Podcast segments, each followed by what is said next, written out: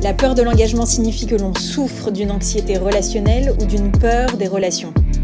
Elle vaut aussi bien dans les relations amoureuses que dans le monde professionnel ou familial. Il s'agit d'interrompre une relation naissante, qui pourtant évoluait sur des bases positives, pour éviter de prendre le risque de la voir échouer ou de décevoir. Dans une relation de couple, elle se matérialise lorsque le partenaire en vient à fuir l'autre avec qui il avait commencé à construire. Pourquoi? Parce que l'autre commence à en demander un peu plus. Ça peut être emménager ensemble, avoir un enfant, acheter un bien commun. Il pourra même être dans une forme de surcontrôle.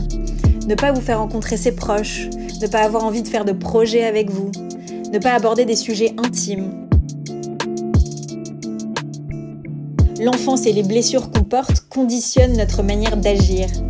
Derrière ce comportement destructeur se cachent en réalité des motivations inconscientes qui nous permettent de rester en sécurité, dans notre zone de confort. Par exemple, la peur de l'engagement peut se déclarer si l'autre a vécu de mauvaises expériences amoureuses ou beaucoup de relations courtes. Votre partenaire peut rentrer dans le déni de ses propres émotions.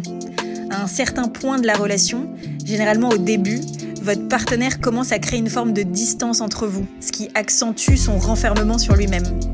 Il peut même finir par se désintéresser totalement de la relation et ne plus être sensible à vos propres difficultés. Cela peut aller jusqu'à ce qu'il ne prenne plus aucune responsabilité et vous pouvez finir par croire que vous êtes responsable de l'échec de la relation. Oui, on peut être en couple avec cette peur, mais ce qui peut être troublant et source de souffrance pour l'autre, c'est que la personne qui a peur de l'engagement a vraiment des sentiments, mais l'angoisse de perdre sa liberté est plus forte.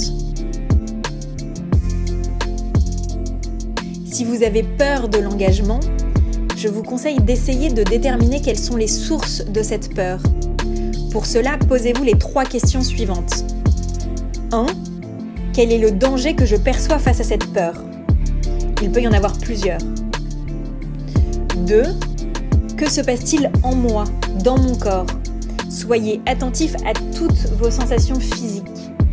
3. De quoi ai-je besoin maintenant pour me sentir rassurée? Si vous voulez mieux comprendre pourquoi beaucoup d'hommes enchaînent les relations, je vous conseille la BD de Liv Stromquist qui commence justement par l'exemple de Leonardo DiCaprio.